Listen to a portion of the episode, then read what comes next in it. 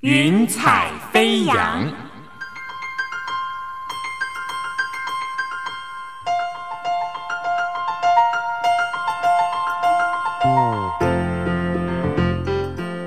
让每一朵云彩的生命牵引着你心灵的飞扬。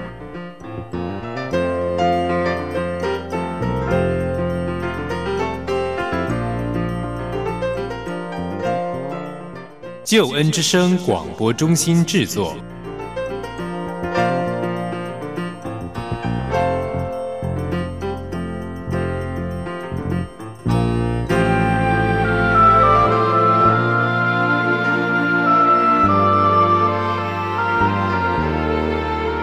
欢迎收听由台湾救恩之声广播中心所制作的生命故事集《云彩飞扬》，我是静怡，邀请你听听别人的故事，想想自己的生命。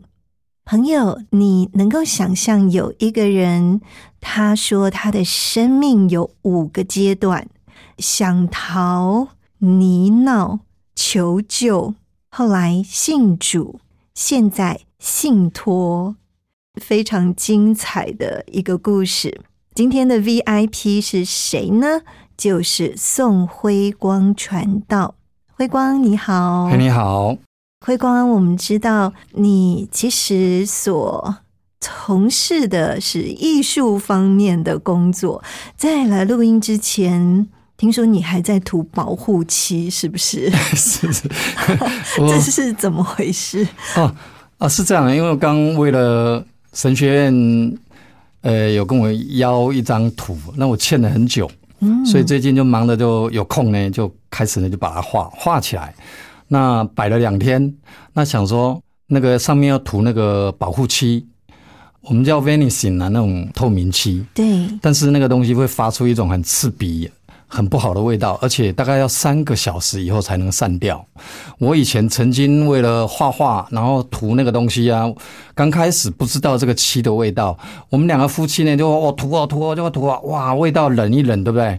可是在家里呢，因为是傍晚开始涂，涂到晚上，然后我们冷冷到受不了，两个人就翘家出去了，逃到那个渔人码头去，躺在那个木台上，半夜在那里。过到快天亮才回家，是，所以其实很浪漫哦。对，想想非常的有趣，对，也是对，对。那辉光弟兄，你平常大家都会委托你画什么样的图呢？哎，其实我不是画这种图的嘞，其实我画是用亚克力画。嗯，那我原先取的是国画，国画哦，真的。两个领域是不同的，真的差很多。嗯，对，所以是国画起家，然后自己喜欢画亚克力画，现在又被邀约画了什么？我这样稍微叙述一下好了。我从小啊，小学大概四五年级，然后班上的一个很要好的一个同学，他突然有一天国文课本打开，然后告诉我他有两张画。是他的邻居的贝贝给他爸爸的啊，他爸爸给他。那我一摸上那个纸，我就爱上了啊！原来叫宣纸，从此要魂萦梦系，我就想着宣纸，看都没看过，但是那个画面就烙印在我脑子里头。他画的是荷花叶，然后上面有一只青蛙，我记得两张，这张我最清楚。从此以后，我就立志说，我以后要学美术，而且要学国画。就这样着了魔似一样，然后就开始喜欢画画。然后接下来的连续的，就是我一直在学校里面就是冠军、冠军、冠军，一直冠军到底。然后到高中呢，其实功课不太好，但是我非常想要念美术系。后来知道大学有这个美术系，是。所以我就后来投考了美术系，这就开始了。呃，刚刚我们说主持人想说的，第一个这个叫想逃，我终于可以逃出我的家。嗯，所以是逃进艺术的领域，逃离现实的生活，是这是第一阶段。但是在这个第一阶段，其实你想逃的事情还蛮多的，要不要跟我们讲一下？好。我这边呢有讲到说，我大概四个阶段嘛，因为我出生在是南部农家哦，那真是非常辛苦。那个农务啊，永远做不完。我的印象最深就是我妈妈从来没有乖乖的，天还亮的就回家煮饭，甚至我爸爸有时候发脾气啊，骂说为什么不早一点回来？因为实在是农务永远做不完，所以在田里常常是忙到天黑才回家煮饭，然后大家都饿到都快昏倒了。我就是在这样的一个农务永远忙不完的环境里面长大，所以我从小第一个就是我可不可以逃出这样的一个忙里面啊？怎么那么忙？然后呢，我又是家里呢排行最小，上面都是哥哥啊。虽然我有个妹妹，可是在我妹妹来呢，我妹妹是很晚才来，我都是最小的。那我爸爸是受日本教育。虽然不至于说非常的凶恶，可是他的方式是非常严厉，所以我哥哥他们也承袭这样的一个威权，都是命令，都是就是蛮有威严的。我在这样的环境，我是最小，所以我只有一件事：我可不可以逃出这个家？后来呢，真的就让我考上国立艺专，那我就名正言顺就逃走了。啊，这个就是我后来毕业以后呢，就回到台北。当然，我就不可能回家去做农，当一个农夫啦。所以我就逃到台北呢，就开始我的人生的一个职业生涯，是这样的。嗯。但是提到职业，一般呢都是老板把员工 fire 掉，但是辉光你好像比较常常把老板 fire 掉，所以是怎么样的一个状况？这个情况对我来讲实在蛮尴尬的哈。其实我因为画画还蛮出色、蛮不错的，嗯嗯，可是呢，这个个性就走入这个艺术里面呢，他可能像刚刚你说的逃到艺术里面哈，所以我跟人。特别是我在成长的环境里面，我跟我的弟兄姐妹的那个模式不是很好，所以好像真的画画变成是一个我躲藏的地方。那我就靠着我自己呢，画画很厉害呢，哎，慢慢好像变得还蛮骄傲的。其实现在回头想起来也没什么了不起，可是人就是这么软弱哈。我就在这样的一个一路呢，学画呢，就靠画画来生存。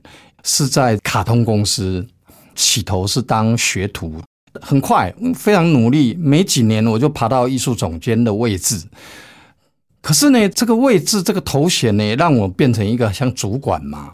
那个性因为非常的孤傲，所以我跟这个美术总监或者是说卡通业吧这样的工作性质呢，其实是我的主业，可是我分分合合的。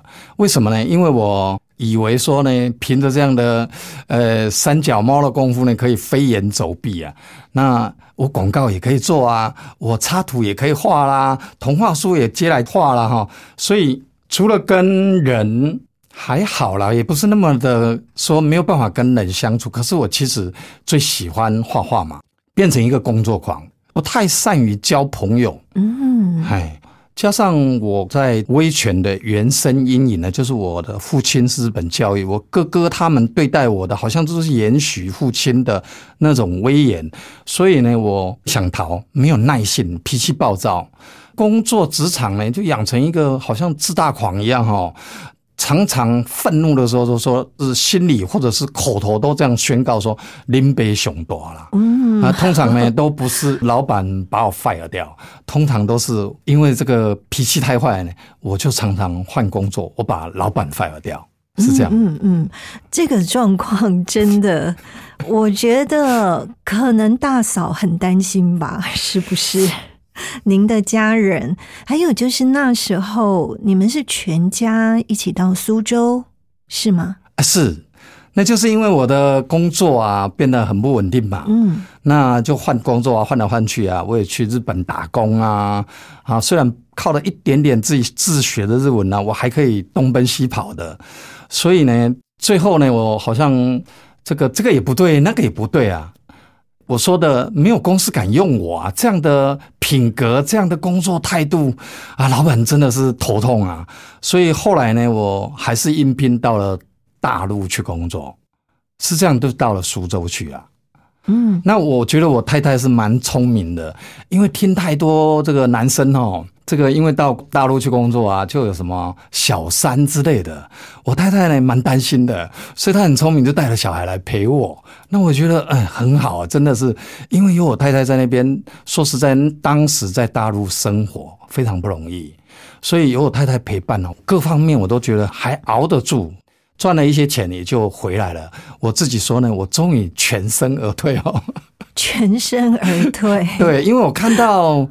我的同事们说实在有点夸张哦，不但是婚姻，不但是啊有女朋友的也吹了，有太太的也离婚了，啊，真的是闹到家庭革命哦。还有我的同事啊，竟然有人因为在那边做做的不顺遂，又熬下去，最后连命真的就丢了呢。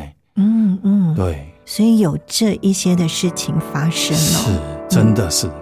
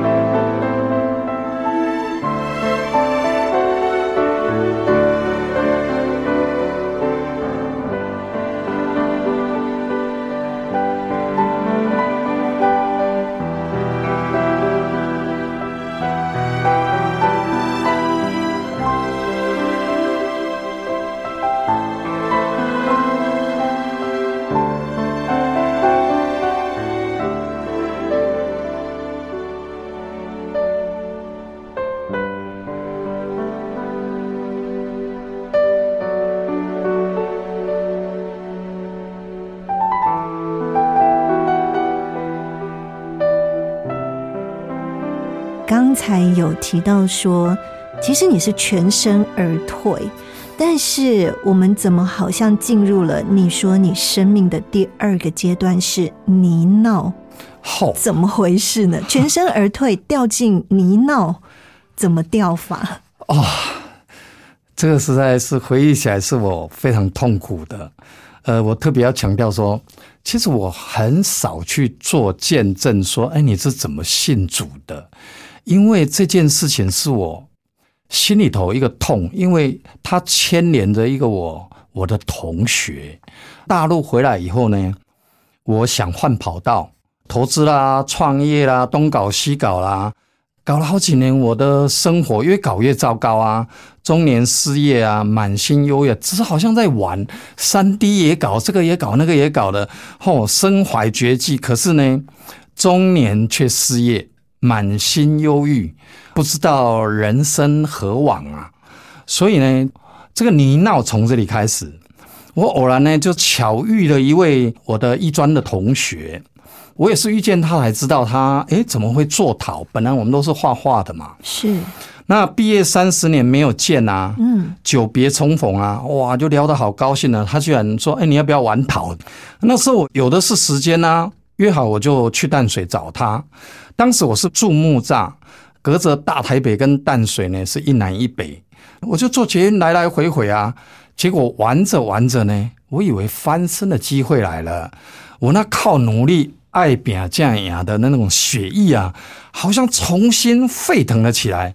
我心里说，我中年失业啊，何不用陶艺呢？我重新把这个人生再翻转，好，重新振奋起来，不是也不错吗？我就跟同学呢。提说呢，哈，我想做创作的路线，因为它是教学的路线，自愿呢，嗯，我是自愿的哦。我一边呢当你的陶工，帮你整理窑室，因为他的窑室非常的大，东西很多，然后堆满了灰尘啊。然后我自愿说，我帮你整理。我是一个很爱整洁的，我自认为说我是一个非常会打理、打扫、清理的人。其实我现在想起来，那是一种带着好像交换的心态哦。我说我帮你，我帮你弄，我一定可以帮你这里弄得哈井然有序。嗯，我就自愿说我当你的陶工，然后做一个交换，你愿意吗？帮助我，而且呢，如果我作品做好了，我呢也愿意付钱呢。哎，请你帮我烧。结果呢，我这个同学啊，真的是从一开始去呢，就把我当好朋友、好同学，真的是非常 nice 的一个朋友。他说：“你疯了吗？你要创作，你不用钱，我都帮你烧，你就创作吧。”哦，所以呢，我就拉着我的老婆呢，也这个可以说一头就栽进去了啦。所以这个泥淖呢，就这样的一脚呢踩进这个泥淖里面，这也是这个两个字。你说什么叫泥淖呢？是这样来的。这个两年多里面呢，真是苦不堪言了。前段是我从淡水木栅来回跑，后段呢是我自己呢逃走了，因为他都没有帮我烧，他只是人很好，永远都说是好好好，可是都没有动作。我跟我太太两个人投进去啊，刚开始可能慢一点，后来呢越来越顺手。我们的作品呢堆满了窑室，可是我的同学大概太忙了，他没有空理我，所以我好几次我忍不住了。一年多过去了，两年也过去了，两年多也过去了，然后呢我就求他说，可不可以帮我烧呢？什么样的价格呢？什么样的钱呢？我觉得没有信主哦，我只有一个简单的一个社会嘛。这个世界就是说多少钱嘛。嗯，哦，两年多过去了，是不是我就是等于说栽了两个筋斗在这个地方？后来呢，我就想说这样不行啊，不吃不喝啊，不见成果啊。不吃不喝的意思就是说我根本没有收入啊。我想要做创作，想要开展览，也是为了名，为了利啊。那没有名利，人如何活呢？最后我就痛下决心说：好了，那我同学不烧，我自己想办法。所以我就呢，请了朋友，就把东部分那个东西太多了，我就把一部分的东西运回我木栅。我住木栅住四楼哦，我自己就把真的搬回到四楼放，然后慢慢我就开始找人说，看有人呢可以帮我烧。那再多钱我都愿意，就这样呢。我经过了一番打听呢，朋友呢介绍了一个小有名气的陶艺家。他以前呢是烧实用陶了，实用陶就是我们用的，比如说茶杯啦这种陶艺，只是用窑变啊或者色彩啦来增加它的丰富度。但是因为大陆开放啊，对，同样的问题啊，大陆货大量进来，它这个实用陶呢。也就慢慢没有销路了，所以他的窑火呢，他遇见我之前呢，他三年多从来没有打开过他的窑啊。哇，三年，三年多，所以同学介绍，我就听到他，我就亲自拜访他，让他了解我的情况后，他非常高兴，他说：“哎，终于有钱赚了。”他立马就来我家清点数数量，然后估算工时，就把这个要帮我烧的价格呢，第一批的价格就开给我。我说你帮我烧完第一批呢，我后面还有好多批，然后他就开价给我。我一听我说，嗯，这个价格我可以啊，我就非常高兴，立刻就答应了。那他呢要走之前呢，他很务实哦。他说你拿一件小作品给我，我为你试烧，嗯嗯，哦，试完了你看的满意呢，我们再来签约。对，好，我们就这样呢，我们就口头上答应了。我以为呢，我终于得救了。结果呢？不到一个礼拜啊，我忽然接到电话，他在我家楼下，哎，我吓一跳。然后他说叫我下去，他一见到我就从车里面把一件烧好的那件实验的作品呢，就拿给我，然后说这个就不要钱了，因为呢，他说他接到大批的 case，他不能帮我烧了。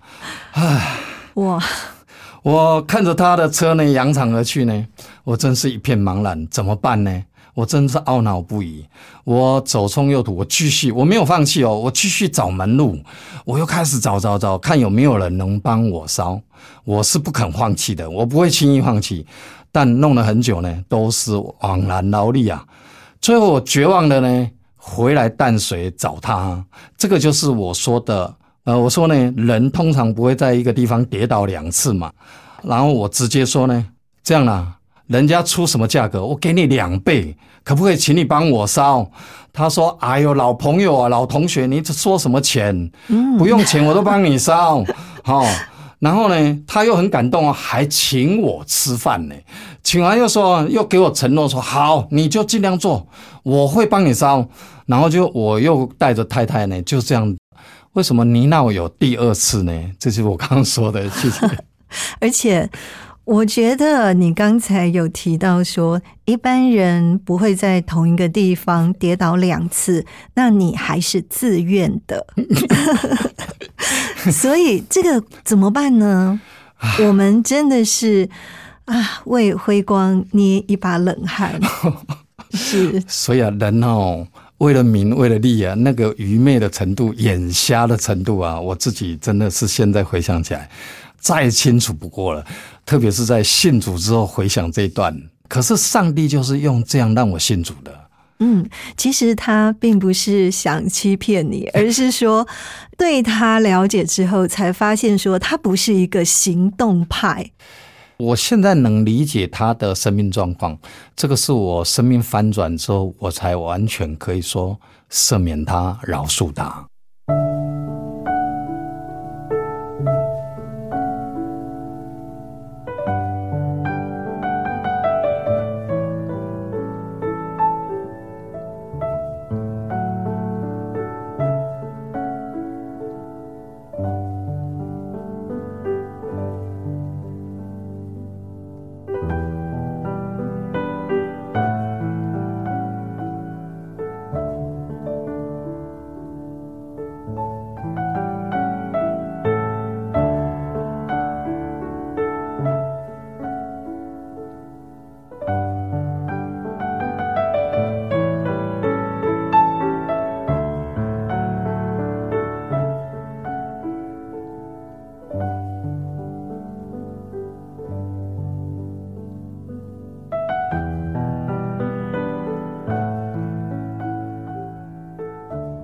朋友，你现在所收听的节目是《云彩飞扬》，我是静怡。《云彩飞扬》是由台湾救恩之声广播中心所制作的生命故事集。今天的故事主角是宋辉光传道。辉光传道刚才跟我们提到说。想要的陶艺作品还是一团泥，陷在这个泥淖当中。但是你有发出一个求救讯号，对不对？对。向谁求救呢？唉，这个五十岁生命啊，实在找不到出口了。真的栽进去陶艺里面呢？因为我从小就是刚刚我讲的爱表匠牙嘛。嗯，我就是凭努力的人，靠着自己的力量呢，啊，求成功的人。所以做陶艺，我也是惯性，就是说努力必然成功嘛。这是我当时的写照了。但是陷入泥淖两年多呢，所有的积蓄都花光了。虽然等着要烧的作品呢是堆满窑室，但是都没有烧啊。我对这个同学呢。这个心里的苦毒啊，跟愤怒啊，真是到了无以复加。嗯，哦，真的是不知道怎么形容。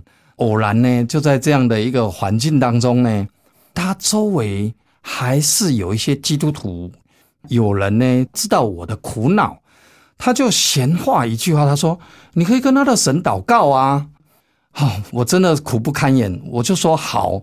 那我来向他的爸爸，就是管教他的人来祷告。嗯，我就这样的一个心态向这个神来祷告，而且祷告当中啊，可以说是大部分是属于，诶控告式的，就去告状。对，告状的。但是一直祷告当中，我感觉这个心里的一个声音就是说，这位神呢，他好像要救我。他说。跟我的同学是无关的，我无法理解。我说他是你的儿女，因为做讨的事没有信用，我陷在这个泥淖里面。你说跟他无关，那我做讨跟我有关啊？可不可以叫他帮我烧讨啊？可是我怎么感觉说与他无关？这个我没有办法理解。所以呢，就这样非常苦恼。结果呢，就在那当下。有个我不认识的传道人，就透过我的同学，就递给我一张纸条，说有人请我帮他写一张书法，愿不愿意？我说没问题啊，就写个书法，我也小有练习书法嘛，也没有限定规格，他只是想挂在他的墓室室的后面呢。是，所以我就回家呢，就把一张宣纸对切两半就写了，写完我们不能说。两张都给他，让他自己去挑啦。所以我就问我太太，两个人就在那边挂在墙壁上，就一直读，一直看这两张到底哪一张写的比较漂亮呢？可能因为写的差不多吧。就一直读读读。他是写说：“你起来，纵横走遍这地，因为我必把这地赐给你。”嗯，创世纪十三章十七节。好特别。所以我就联想到说，什么地要给我？我爸爸是个佃农哎，连地都没有，门都没有，哪里有来的呢？我爸爸有地，可是我只好把它联想到说，哎，这位神呐，我不认识的神呐，是不是要把做好的事帮我成就？因为我这样想啊，我就真的，我太太同意说，好，那拼了。既然神这样应许，我们就搬到淡水去啊，更努力的来做，我就搬到淡水来了。隔天呢，我跟我太太呢，因为我们通常都是带着简单的便当就到窑室去做工啊。因为开始祷告嘛，就学着说我们来谢饭，然后借着谢饭呢，顺便就来祷告做讨的事情。那因为这件找房子是说要搬到淡水呢，我们就说，呃，愿这位神呢帮助我们在做讨上面呢可以更方便。我们想住到淡水，然后在附近找房子，就这样祷告。结果那天呢，吃完饭要做事了，哎，结果也没做。为什么？因为我太太一位学妹突然跑来，也没有通知，哎，来找我们聊天，聊啊聊啊，我们就聊到天黑。哎，更奇怪的是，傍晚呢要再见要道别的时候呢，他忽然说一句话，说：“哎，你跟我去看房子吧。”他说房东还煮着晚餐等我们。哇！这么好的房东，我觉得太奇怪了，怎么会有这种人？奇妙，嘿，说有房东煮的晚餐等我们去。我说呢，这件事情呢，我们住到淡水后一直百思不解。我们当时来找这位房东，而且要坐车哦，坐车坐到那个淡水新市镇里面哦。嗯，当时他找我去的时候，我还一直反对他的话，说我不要了，我要找房子是姚氏附近，你怎么叫我到那边去呢？我也不知道多远。就被他好像被骗了一样，就上了公车，然后上去以后到了以后呢，竟然真的是煮好晚餐等我们。房子看完回家，简直不敢相信。后来还曾经呢，中间呢，还自己跑来找他要钥匙，说我打开看看是不是真的有这间房子。这样我们才搬到淡水呢。这样一搬淡水呢，我们一家三口呢，就住到淡水十四年了。嗯，但是你们那个时候其实是有财务上的一个困难、困难跟需要嘛，所以房租没有付吗？没有付，我就是这样赖着就住了，没有付房租，没有付房租，因为他找我去住，他也说放着也是放着，闲着嘛，你就搬过来好了。那就这样啊，太好的房东了。那我们就搬来住到第三年。自己不好意思才给房租，你知道我们怎么给房租吗？我就跟我太太讨论说，要怎么给房租呢？我们现在又没什么钱，那时候房子没有卖掉。嗯，我说我都没有钱呐。那我说我给个六千好不好？我太太还杀价一千呢，说给五千好了，就给五千，给了很久。后来因为开始有收入，房子也卖掉了。然后呢，我我们就问附近的有租房子的人，我们说这边房子你租多少钱呢？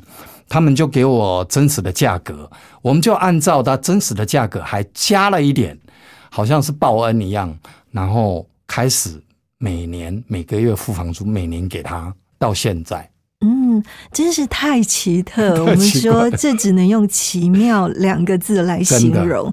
但是辉光经历了这一位从天上掉下来的房东，你有觉得天赋有帮你吗？有，嗯，而且一桩接着一桩哦，哇，真的非常奇妙，因为。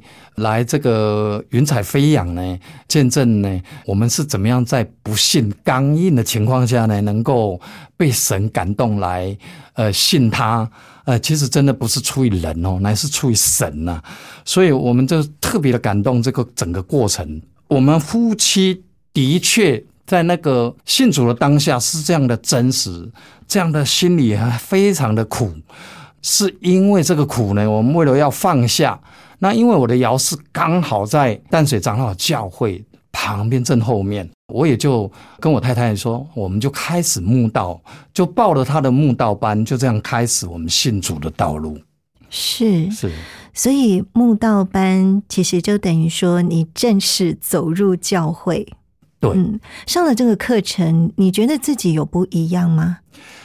哎，没有那么快呢。其实我们信主的道路，在那个苦的当下，这个过程呢，它实在是非常难熬。因为我的讨还其实也还在继续当中啊。我信主在这当中呢，我要说的一个特别让我现在想起来都觉得也是很不可思议的，就是因为我们信主的教会啊，当时是一个非常安静、非常保守的教会，几乎他们是没有。呃，什么造就课程啊，什么读经会啊，等等，没有。但是神多奇妙呢！当我们受洗的那个前后啊，有六位素昧平生的人哦，都不认识的人哦，嗯，他们好像天使一样啊，有从远从台北，有远从戏子，然后就这样来。我说的这当下不同的宗派的这个弟兄呢。就来找我们呢。嗯，那我们因为在那个街医馆，当时呢是一个咖啡厅，现在可能不是了。当时是开拓成一个咖啡厅。那我们因为信主嘛，我们就有在那边帮忙啊，在那边咖啡厅里面帮忙服侍，然后就莫名其妙就认识了这六七位各地来的弟兄姐妹。他们呢认识我们之后呢，也不知道是。我也不会解释，他们就跟我们成为很好的朋友，然后几乎是三番两头的就轮流的啦。他们不约而同的就来陪我们读经、祷告，一起聊天、一起分享、一起吃饭、一起喝咖啡。我我真的也想不起来那个日子过了多久。嗯，哇，好棒哦！现在想起来，就是说听到我们的故事，我们信主的历程啊，他们是来兼顾我们的，也有淡水的。所以，我们就在这样的一个过程当中啊，被兼顾，可以呢说，我们心中有一个力量，有一个能力，说我干嘛在这个泥堆里面一直在那痛苦啊？不做陶会饿死吗？我不相信。我们就终于有一点点力量脱离，就把陶了，把它撇下了，就没有做了。我们两夫妻就离开了，甚至最后有一位姐妹。非常奇妙的，他来把福音给我们，我们一听之后就到他的教会。他有整整半年的装备课程，每天上课讲圣经，可以说是神为我量的装备课程。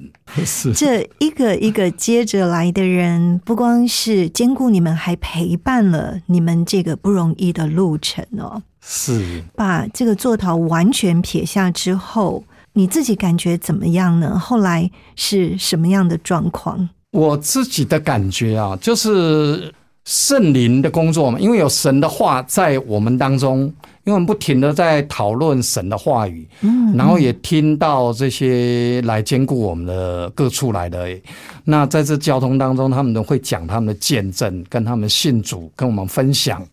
那我觉得我们心里就有一个圣灵运行的一个力量，让我们说，哎。我们好像被这个做陶这些人是捆绑了。我们是不是应该？其实也说也是一个渐进式的，靠我们自己是没有力量。但是借着他们，我们就慢慢的有一个渐进式的，就慢慢的把陶放下了。为什么呢？因为我们就开始是参与聚会嘛，从教会的聚会，后来到了这个地方。啊，每天的受装备，每天听师母在谈圣经，还有牧师在谈圣经，天天的唱歌祷告，然后上圣经课，上完之后呢，还跟他们一起，然后我们就在那边吃饭，然后到处甚至喝茶、喝咖啡、聊天的这样的过程当中，就让我们慢慢的心里的力量就刚强起来了。我现在回想起来，都是圣灵的工作。他为我量的，我们听起来会觉得那一段日子感觉其实蛮幸福的呢，非常幸福，对，可以受装备，还有人陪伴，一起吃饭喝咖啡，非常的美好的团契哦。辉光，我们知道你形容自己到目前为止你的生命阶段哦，从想逃到掉入了泥淖。然后求救之后信主是现在进入一个阶段叫做信托，这是信托基金的信托两个字吗？哎，对，是信怎么托基金想到是托。这两个字呢？这是什么样的一个生命的状况？信托其实我们从字面很容易理解嘛，就是你相信这个人，所以把一个东西托管给他嘛。嗯，那我是用这样的意思，就是说，哎，信托公司也是这样啊，因为你对你的产业，你安心交托给这个信托公司来，诶，保管，好像一个公司交给信托，把这产业再信托出去嘛。是那我因为在这个做陶当中啊，呃，非常的苦啊，那靠自己啊，在这么苦，对不对？我自己这样形容哎，我做陶啊，有一个奇妙的事情呢。我经过之后啊，我发现呢，我读到耶利米书十八章第二节，他说：“你起来下到窑匠家里去，我要在那里使你听我的话。”我们呢能够听到神的声音呢，完全是因为我下到我同学的窑窑里面去坐陶，后来呢就开始聚会读经，我好像就听到神的声音，甚至我说最后一位姐妹给我的信息，我只听到一句话，她说你要休息来认识我是神。我把这一句话听进去了，我真的是觉得说太奇妙，为什么我一定要下到姚匠家去才可以听到你的话呢？所以呢，我自己形容呢，我这个过程呢，好像在那个创世纪里面的雅各，他跟天使呢摔跤。说如果你不答应啊，不听我，我是不放你走的。结果一直到天亮呢，这个天使呢摸了这个雅各的大腿窝呢，使雅各瘸腿。我听到这一句话，他说：“你起来下到窑匠家。”我也好像呢被摸了这个大腿窝一样啊！我从此以后呢，把自己的自我管理的那个力量啊，那个权柄啊放下了。所以我就把自己交托给这一位神了。嗯，所以我用信托这个字啊。那这个过程呢，我自己还这样形容：我靠自己是没有能力的。我当时在呃要做陶，中年失业，然后我又靠着我自己艺术的这个才能，想要求名求利嘛。我好像一个中毒的野兽啊！我我在那个做陶呢是太痛苦了，为什么他不帮我烧呢？我无法理解啊。那我像一头呢，这个中毒都没有办法控制、没有办法制服的这样的一个情况下呢，嗯，我真的很想说，如果有个深渊，或者是说我们说的悬崖，我就这样跳下去算了，结束掉算了。但是上帝呢，这么多的奇妙过程呢，我现在回想起来。我也是用一个别人都听了觉得很奇怪，你为什么用这样的名词啊？我用捕兽笼，我自己像野兽嘛，没有那个捕兽笼来抓住我呢。他是医生，他才能帮我医治，他才医治好之后，他又把我释放了。我觉得我信主之后啊，我读经，我在过程当中就好像这样的一个经历。那这样信托呢，就是说我经过这样的生命历程呢，我是五十岁信主的。我跟我太太呢，她小我两岁，我们同时受洗。嗯，然后十年后呢，我说呢，为什么说信托呢？十年后我就竟然跑去读神学院。是，然后我是去年刚毕业。我说我信主呢，到现在十四年，所以经历神的事可以说是说都说不完，见证那么多。但是今天呢，我倒是第一次啊，完全集中注意力来看这一段起初，就是我信主的过程，原来是这样的一个过程，所以我就自己说我是像野兽啊，哦，神是怎么样的把我的这个林北雄多的那个自我掌权呐、今天改变成说他才是我的爸爸。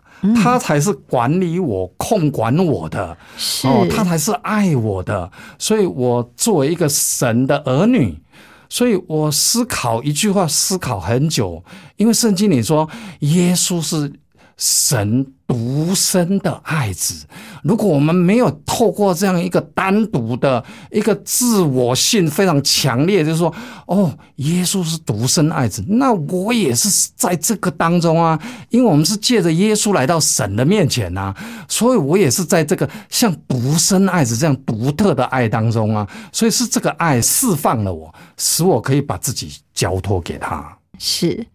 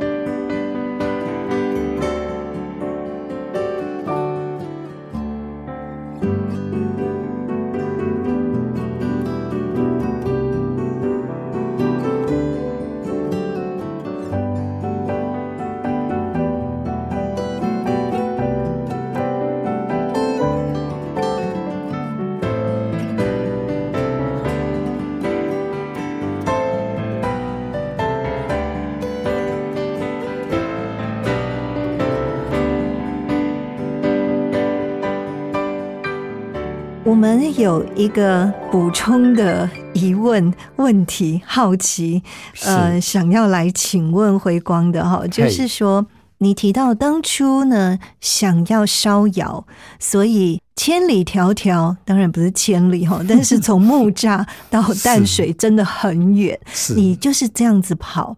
可是那时候你说凭着自己的邪气，是后来我们发现你做了一件类似的事情，只是你的动机不同了，就是你去读神学院。嗯，其实你骑机车从淡水到新庄、哎，是嗯，那是时候心情不一样吧？是什么样的心情？其实也是一个很奇妙的见证，就是我自己很早有人说你那么爱读圣经，为什么你不去读神学院？嗯，我都骂人家说，其实我是不是很喜欢当传道人的？为什么要我去读神学院？那不是叫我去当传道人吗？但是这个我说我会去读神学院，也是一个奇妙的事情，因为我碰到一位长老，认识之后，老师给我一句话，他说：“你为什么不去读神学院？”而且是用着长者的那种口气哦。那我就跟他说：“我我为什么要去读神学院呢？我读圣经，我是基督徒就好啦。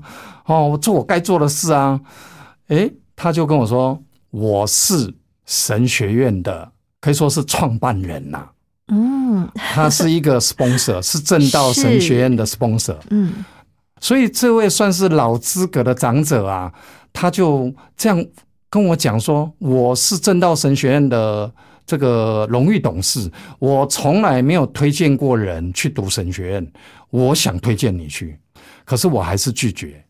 但是我就偷偷的上网，结果一查是新庄。”那我说我去看看好了，我就这样没有告诉任何人，连我太太都不知道，我就去看去学校，然后他就帮我们介绍啊，然后我才知道说原来可以选修的方式，你可以来试，好像试读啦，我就去选了两科，然后我第一堂课我也不知道，我就选的竟然是我们院长的课，这个过程说起来。我上他的课之后啊，每天用哭着回家。我被他上课感动到，每天骑车以泪洗面，哭着。我说我从来就不是爱哭的人呢，可上他课我竟然这样哎。然后上完两门课之后啊，你心里自然就有说，我报名好了啊。所以我就跟我太太就跟他说，我去上了这两堂课啊，我心里有感动，说我应该去念神学院。长老推荐我去，应该是有神的哦旨意在里面，所以我就报考了、啊。我是这样去念神学院的。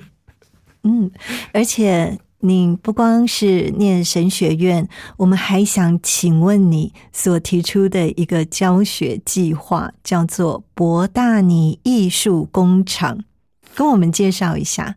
好，哎，要从哪里来说起呢？我是信托了啊，那也去念了一个神学院呐、但是大部分会知道，像我特别我自己是学艺术的，我说我这年纪我都念完，我都几岁了？我六十岁去念神学院，念完我都至少都六十四、六十五岁了。那一般的教会都是我们去实习都知道嘛。都是很年轻的，那我们这老头子去念神学，难道要去教会里面这样啊重新服侍吗？又你能服侍几年呢？在念神学院的第二年开始，我就为自己毕业以后的服侍路线开始祷告，然后一直祷告，一直祷告，不停的祷告到呃，应该说到第四年，我把自己的课，因为我是专科毕业，念这一所学校啊，它有国际认证的。学分等等都是符合国际标准的，我就在这样祷告，然后呢，发生了一件奇妙的事。我说这么远骑车，我累到都，我跟人家讲，别人真的会吓死了。我自己想起来，我都吓得可以说是一身冷汗的，因为我远，然后骑着摩托车，然后我那时候我太太因为工作，她也很累，我就有一个负担说。我一定要天天回家，我不能在外面过夜。至少我们晚上还是聚在一起的。我发现我第一年还可以耶，因为我往常我几乎天天运动嘛。那你开始功课重啊，第二年我就开始，我都发现我的体力不行了。我骑车竟然是用睡觉回家的，昏昏沉沉的，心惊胆战，每天好像捡回一条命。啊、你如果想要毕业，按照我的学分，我计算呢、我每个学期至少要修十五个学分以上啊。我就安排说，我可不可以念个四年就把它念毕业，所以我就分配好了。可是这么累、这么劳累当中发生一件事情，我念到最后一年的上学期，结果，呃，学校呢，老师就给我一个信件，说你不用补修学分了。因为我按照学分，我要比平常去念神学院要多修十五学分。那教育部刚好颁发专科啦、二专啦等等啊，你都不用再修。如果你念硕士班，都不用再补修，我就没有课了嘛。之后我就一直在想，有一个感动，这个可以说是为信主之前，我说起来是很奇妙。我在为信主之前，已经画画被一个词勾住了很多年，它叫做图像学。嗯，因为我在画册里面看到，是是何公上的画册。何公上是我们台湾出艺术书很有名的一个名人，他里面用了一个词叫做图像学。我用网络查尽了所有的网络都找不到相关资料，那就是有关，因为那个词用在哪里呢？在有关基督教信仰的画里面，他画圣母，可是他圣母前面呢有画一些百合花等等。那我就不懂，他说是有关图像学。那我自己呢，因为成了一个基督徒，也念神学院，我就想说，我是学美术了，我想知道图像学。后来一查，透过英文才知道，它不叫图像学，它叫影像学。我就开始在家里研究这个题目，其实是有关基督教艺术。然后我就研究之后呢，在研究当中呢，我的同学。呃，就是这个光远教会的呃这个牧者叫赖章重启，他就邀我去一起服侍，我就去了，所以我就一边服侍一边跟他服侍的当中呢，我一边又研究基督教艺术，很奇妙的。我说我祷告当中啊，就想说我可以用艺术来服侍神啊。那在这个过程当中呢，神就很奇妙借着我同学，我同学有个感动，就是说他到这个教会，他很早就想办有关所谓的社会局办的那个退休年龄的这个乐活中心，教会里面就想说，那要老师啊，那我们请外面啊都要付钱啊，那我们可不可以里面自己找人？然后就推荐我说，那你来教画啦，那某某人教太极拳啊，教什么？那我就说好啊，结果我就说。我以前是学国画了，那就开个水墨画的课程，因此我就知道了，原来神是这样开路。我现在呢，也还在这个教会里面担任这个课程的老师，跟他们在这样的一个教水墨画当中，跟他们有时候也提到我的信仰，我的神，我可以透过这样的活动呢，我竟然可以见证主。甚至说是为福音做愚公，于是我就想说，嗯，我可不可以自己规划这样的一个完整的课程？但是，一边服侍太累了，所以我今年呢，我就跟我的同学说，我可不可以停掉有关牧养的工作？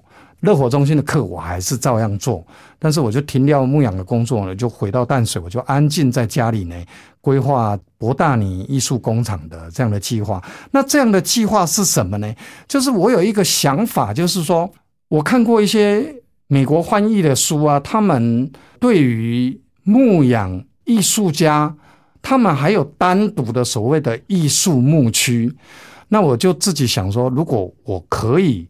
借着艺术工厂，它是一个是咖啡厅也好，它是一个画廊也好，我不知道，现在我还在摸索。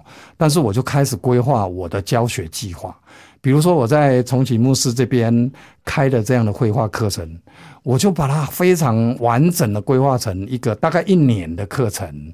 那我可以以此类推啊。这是我画画水墨的课程，可以以此类推别的课程啊，所以我就这样自己慢慢呃想要摸索，说可不可以叫另类教会？因为我们也听到很多类似另类教会，我不是要故意做怪另类教会，可是我认为有许多像我这样学艺术的人，他们其实说实在的，教会啊进不去的，因为我不是笑教会啊，有时候他们这些画画的人有一个很高拐的一个，他看到你的教会美不美哦，他用这个他就不想进去哎，他指点的那个讲台摆在中间呢，他就很不爽哎，为什么那么传统那么古板呢？所以有很多艺术家其实是信主是不容易的。那我是一个过来人，我觉得我有个负担，或者我可以牧养学艺术的人。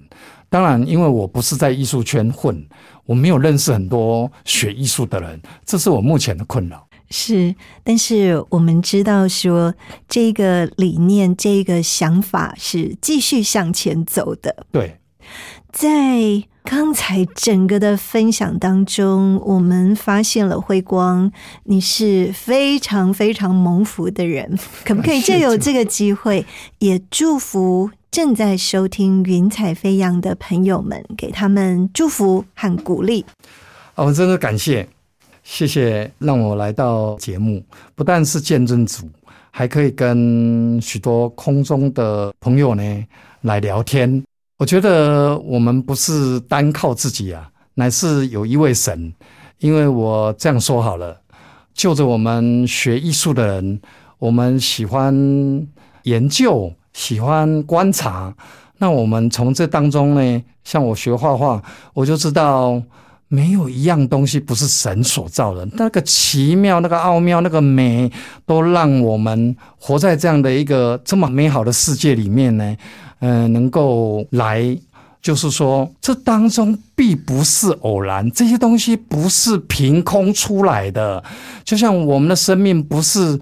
好像是我说的吃吧喝吧，然后就这样死掉了吗？其实我们生命活在世上有非常多美好的意义，所以我要借着这一段这样的一个见证，生命的见证呢，呃，也来跟大家分享呢，也来祝福呢，在空中收听云彩飞扬节目的画画的人也好，或者你兴趣艺术的人也好，呃，兴趣呃有关生命。其实我们说，呃，画画也是一个生命，所以，呃，我用我自己的见证呢，来，呃，跟大家做一个沟通。透过艺术，透过连结，我自己呢，为了要呃开始写这个计划，要来成立这个博大尼艺术工厂，我不知道神会怎么带领，但是我相信，跟我一样，只要你愿意信，上帝会带领。每一个人，只要你是神的儿女，就是他所管的，他会接管。只要你愿意把自己交托，你就蒙福了。哇，好棒的祝福！今天非常谢谢宋辉光传道给我们美好图像的见证，非常谢谢你，辉光。好，谢谢你，谢谢，谢谢大家。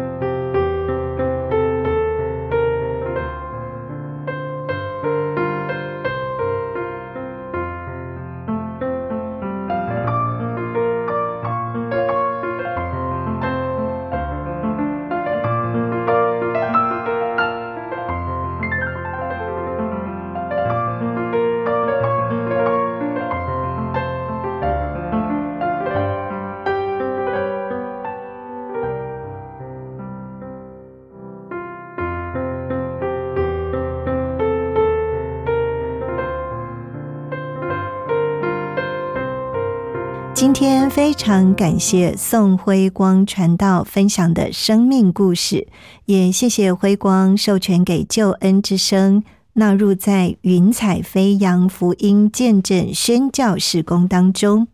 如果你有感动，想要更多的认识这份信仰，或者是你想要更多的了解圣经的真理。推荐你可以参加救恩圣经函授课程，就让圣经老师帮助你，透过函授，让你能够更多的认识圣经真理。如果你想要参加救恩圣经函授课程，电话请拨零二二七五四一一四四零二二七五四一一四四，或者是写信到台北邮政。四十四至八十号信箱，台北邮政四十四至八十号信箱。请你注明“云彩飞扬”节目静怡收。云彩飞扬在救恩之声的官网、APP、各大 Podcast 平台都有播出，邀请你持续的收听，并且也请多多的将云彩飞扬见证分享出去，让更多人听见好故事，因着你的分享得到祝福。在这里，静怡祝福你喜乐平安，云彩飞扬，期待下次再见。我是空谷的回忆，四处寻找我的心，万片溪水和山林，我心依